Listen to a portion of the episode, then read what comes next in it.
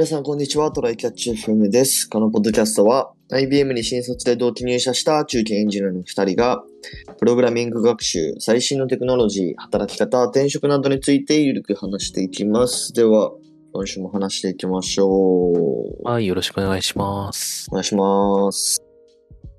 そう、ああの、最近さ、結構うんうん円安の話がね、よくはいはいはい。言われてると思うんだけど、うん。エンジニアでも、あの、てか IT 業界でもうんうん円安、円高って結構影響あるんだよっていう記事がね、結構出てたんで、なるほどねそ。の話をしたいと思うんですけど、うんうん。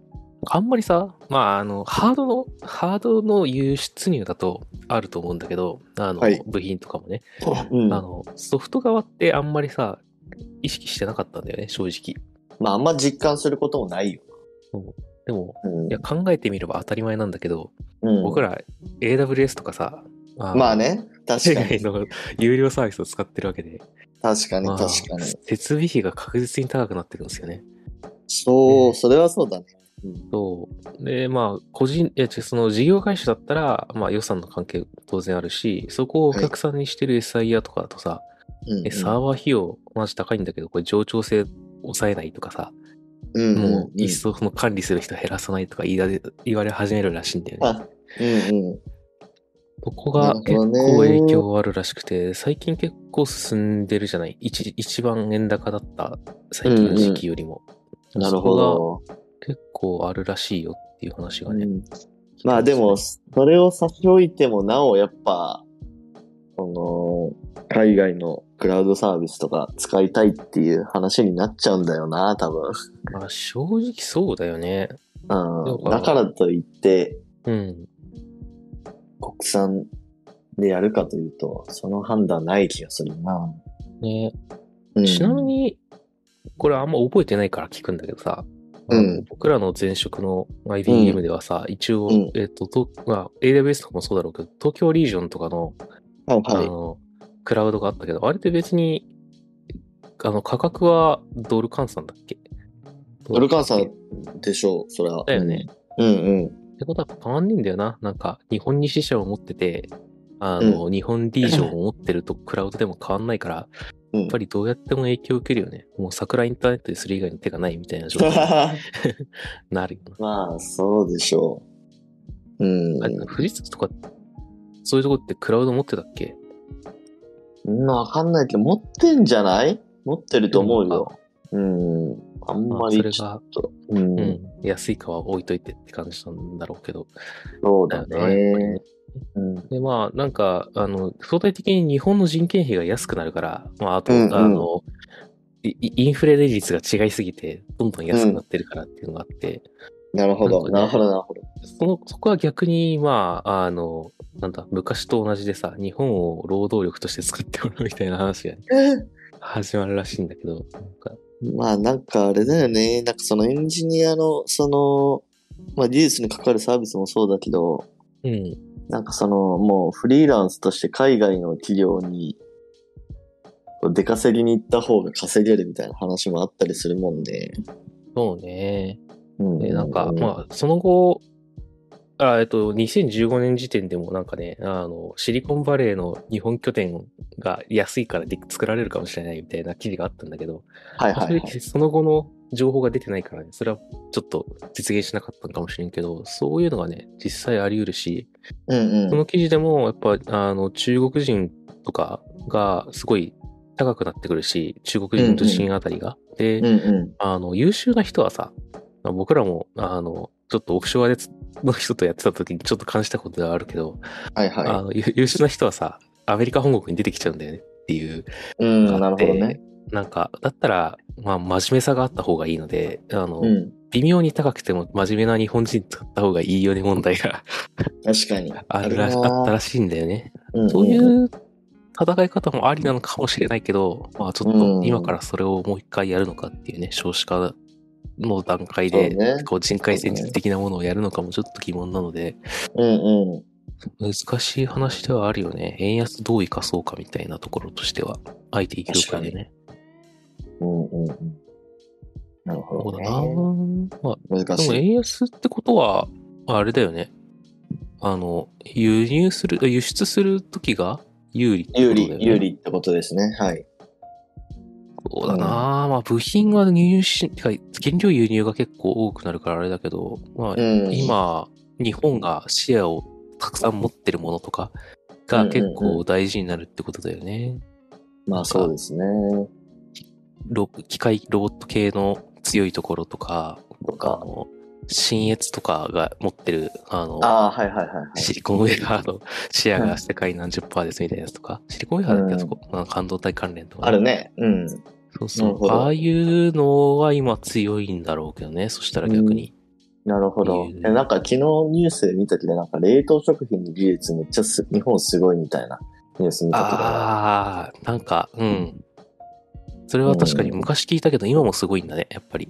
なんかね、最近も技術発展してるらしくて、なんか、そうだえーっと、もう2分くらいで一気に瞬間冷凍できるような、なんかめっちゃ、うんうんあの、え、塩分の濃い氷みたいな、なんか氷って塩分があるとなんかうまくできないらしいんだけど、そこをいい感じにして氷にして、なんかそれに浸すと、なんかめっちゃ、もう2分くらいで魚とか生きた魚が凍るらしくて、でで、その、なんかその、魚とかって、んマイナス1度からマイナス5度くらいをいかに早く通過するかで、その細胞の死に具合というか、まあいい状態で保存できるかっていうのが決まるらしくて、なんかそこをいい感じに瞬間冷凍してくれて、なんかすごい鮮度の高いまま、なんか冷凍する技術がなんかあるらしいですよ。それ見て、へへえーと思ったんだけど。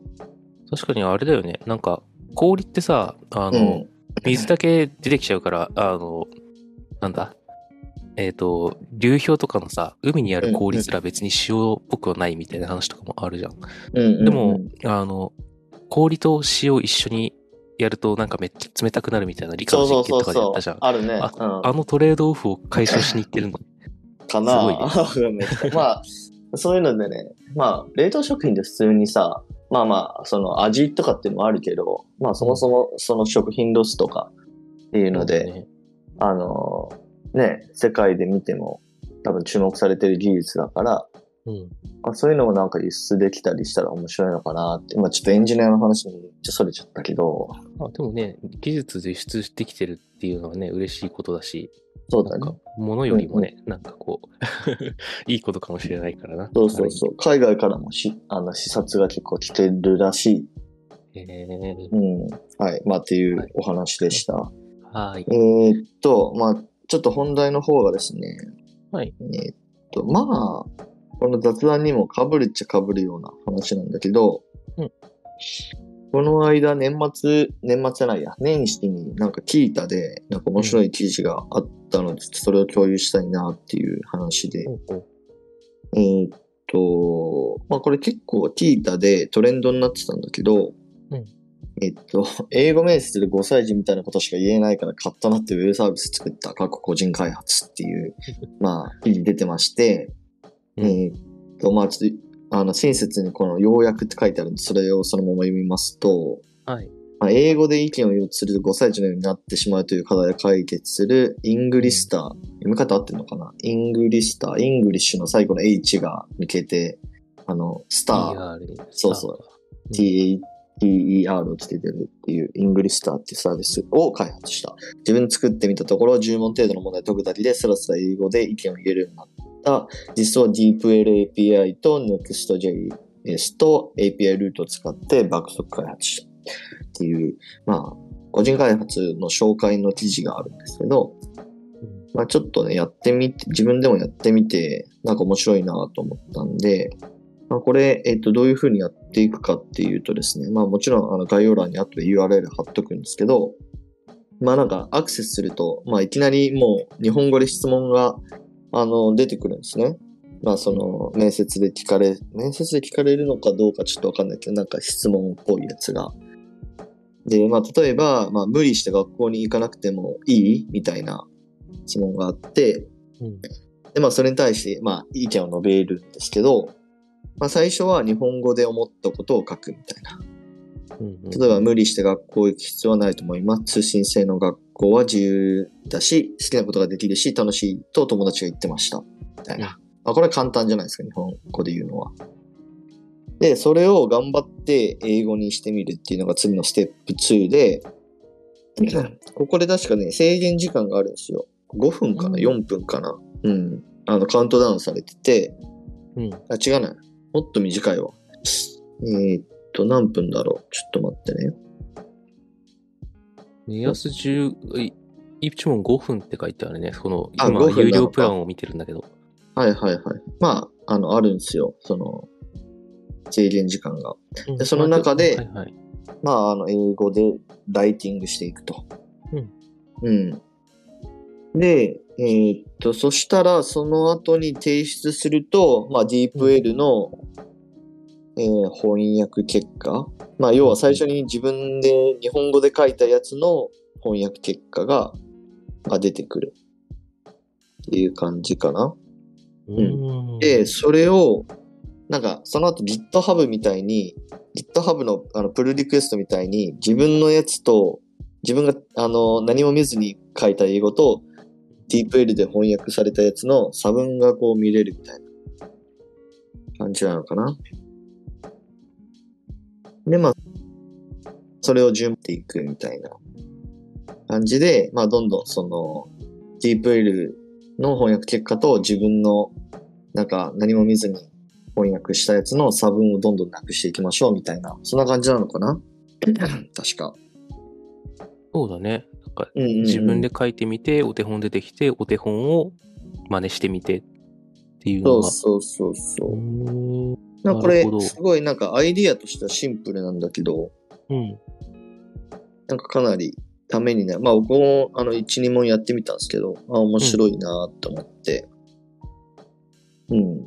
なるほど。これのいやり方のおまけに、あの、もう一度英語を記入する画面に行くから、あの、お手本が出た後ね、覚えた通りに書くんだけど、音声入力を使うとスピーキングの練習にもなって一石二鳥って書いてある。ああ、そうね、そうね。そうそうそうそう。今の時代ならではだな、それは。うん。まあしかもすげえや。音声入力だったらね、ある程度発音も担保できるしね。うん。てか、それで聞き取ってもらえるっていうことが、ある程度、発音として成立してることの詳細にもなるわけだからな。そうそうそうそうそう。まあ、なんか逆に言うとなんで今までなかったんだろうっていう感じかな。DeepL API がいつ公開されたんだろうね。これ、クレジットカードの登録が必要だけど、登録すると API キーが発行されてシンプルな REST API 利用可能。なんか結構そういうサービス今後なんか出てきそうな気もするね。そうだね。個人向けどうだっけ？あの、前職でちょっと英語の翻訳機能を調べてたと、比較で調べてたことがあって、その時は、もう、去年か一昨年、一昨年ぐらいかなにはもうあったんだようん DeepL API。あ、そうなんだ。じゃあ、まあうんだいぶ早い段階からあった。なるほどね。まあでも DeepL すごいっすよね、本当すごいね、あれはね。ちょっと、うん。あの、日本語的な文章を書いてしまうと、あの、うん主語が省略されてて、そこを間違えることがあるけど、うん。I だったり We だったり You だったりが、ちょっとね、あれだけど、そうね。うん。それぐらいだもん。それ以外はかなりいける。そうそうそうそう。しかも DeepL 最近拡張機能も出たんでしょ ?Chrome とかの。ああ、そう、使ってるよ。あの、ピーって線、あの、ドラッグして。トラックしたら、そうそうそう、カウントそこを翻訳してくれたり、こっちはまず、うんうんうんあの、なんか、こう、へ変な動きすることがあるから、あんま使えてないけど、打ち込んだ日本語を、あああの、これね、打ち込んだ日本語を英語にするっていう機能があって、そっちはちょっと、あの、なんか、ガチャッと動くことがあって、あ、そうなんだ。まだ使いこなせてない。でも、多分ね、ちゃんと使えば使えるんだと思うよ。うん。なるほどね。DeepL のページを基本開くことはなくてもいいはずみたいな機能だよね。うんうんうん。もうね、Google 翻訳ほとんど使ってないもんな。そうだね。DeepL のタブが常に開いてるな、少なくとも。うん。すごいよね。まあ、ちょっとなんか罪悪感もあるけどな。どうなんだろうね。そのここ、でお布施をすべきか。わかんないけど。うん、でもまあ、英語面接しようと思ったら DeepL は本番使えないからな。そうね。仕事が、あの、仕事うちの Slack、ほぼ日本人なんだけど、一応公用、あの、みんな英語使おうねっていう形になってるから、あ、そうなんだ。面白い。そう、いいな。 Slack は、あの、ほとんど英語でやってるんだけど、えー、読むのはある程度できるかな。なんかたまになんかこれなんだっけってなった時使う。うんうんうん。えーああの書くときに同じ現象が起きる、もしくはあの単語がわからんとか言い回しがわからんになってなるほどね。書いてるから、で、あの自分がやってるかエンジニアとそのエンジニアがするかもしれない会話でそれだから、うんこういうなんかエンジニアじゃないけど、ちょっと難しいこと言わないといけない時とかはよりきついと思うね。なるほど、なるほど。まやんないそうとこういうのまあ、あと、あれだね。まあ、ちょっとその質問とか見てて思ったんですけど、この、イングリスターのうん。で、できてる質問。まあ、これちょっともうちょっと職種ごとに、こう、カスタマイズしてくれるとすげえ嬉しいなと思った。なんか、例えばこのエンジニアとかだとさ、うん。まあ、こういう無理して学校に行かなくてもいいと思いますか？みたいな質問って、まあ、まず出てこないじゃないですか。まあまあままあ、もうちょっと技術的な質問？例えばなんか、なんだろうな。わかんないけど、ブラウザにアクセスしたら、どういうことが起きて、その画面がで表示されますか？みたいな。裏側ではどういう技術が、あの、動いてますか？みたいな質問ってまあ結構ありがちだと思うけど、あ。うん。まあなんかそういう類の質問とか、うん。っていうのがまあ出てきたら結構エンジニアの面接の練習にもなるかなと思った。多分、あれだね、えっと、あの、グラスドアっていう海外のそういう、どういう、あの、面接の質問されたかみたいなのが公開されてるサイトがあるから、なんかそことかから持ってきてくれると嬉しいっすね。そうだね。うん。これ問題文はどうやって作ってるんだろうな。どうなんだろうね。うん。どっかから取ってきてんのかな。まあ多分、やっぱ職種ごとに違うだろうから。そうね。ただ、一応、例えばこの例で出てるんだと、無理して〇〇はしなくていいみたいなのってうんエンジニアも使うじゃん。あのああ、まあ、まあまあね。今回この機能は無理して実装しなくていいよねみたいな時はいに。使ったりするから、あの、質質問文の部分もまあ、あの、ある程度見見といた方がいいし、あの、今回無理してこれしなくていいんじゃないだってこうだもんみたいなのを。言うのに結構ね、いいかもしれない。そうね。実際 5, 5歳児、5歳児がどのぐらいできるのか知らないけどね、僕も5歳児みたいになるよ。うん。私はこうだと思います。なぜならこうだからですって書き方しかできないもん。そうだね。か。あ、でも今もう、あれだね、プラン、有料プランができてて、うん。えーっと、そっか、会員登録もできて、進捗確認ができるようになってるのか。すごいな。あその頃はなかったんだね。そう、年始に見たときはなくて、ツイートでバズったから人が多くなるからね。そうそうそう。ああ、いいな、これで。なんか、でも、やる人多そうだな。あの、フリープランは0円でトライアル問題はいくらでも取れるよ、解けるよってやつなんだけど、うんうん、うん。あの、え一番安い継続プランが330円で1日3問まで。で、今みたいなね、あの、問題文があって、日本語で答えて、で、えっと、英語を書いてみて、英語のお手本が返ってきて、復習の英語をやってっていう1サイクルが3回できると。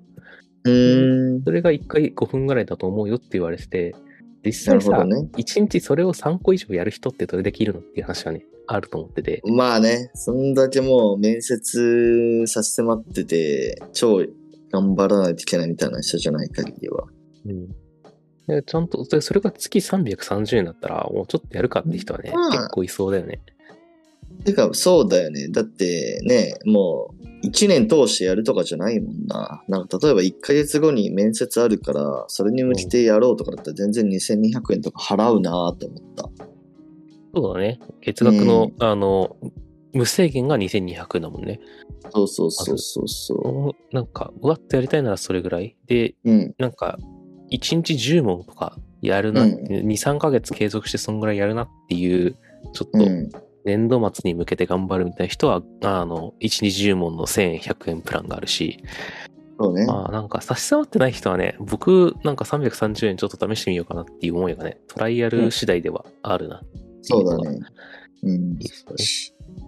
ああと、なんか、あれですね。あの、クエスチョンリクエストっていう機能があるね。あの、こういう質問追加してくださいっていうリクエストをするところがありますね。なるほど、なるほど。こういうところからまあやってもいいってこと。そうね。うんうん。なるほどね。面白い。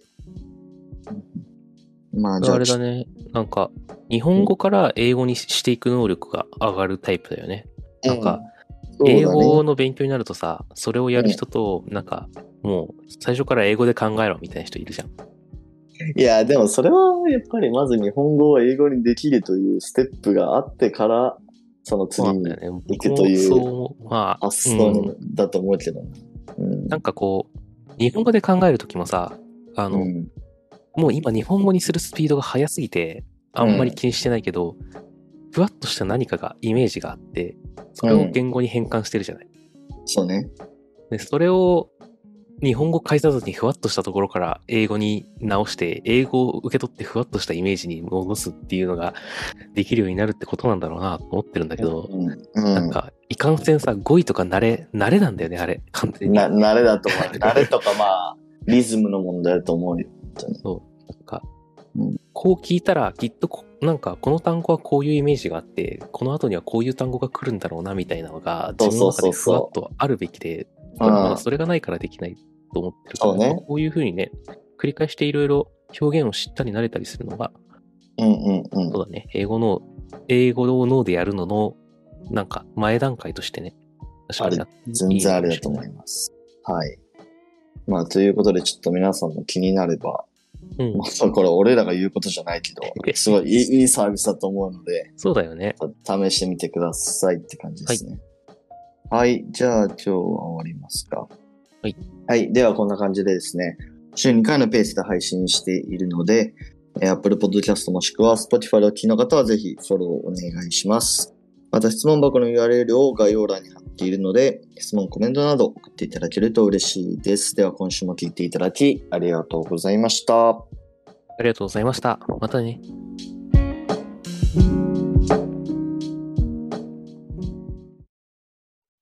And now, a short commercial break. 現在エンジニアの採用にお困りではないですか？候補者とのマッチ率を高めたい、辞退率を下げたいという課題がある場合、ポッドキャストの活用がおすすめです。音声だからこそ伝えられる深い情報で候補者の興味関心を高めることができます。株式会社ピトパでは企業の採用広報に役立つポッドキャスト作りをサポートしています。気になる方はカタカナでピトパと検索し、X またはホームページのお問い合わせよりご連絡ください。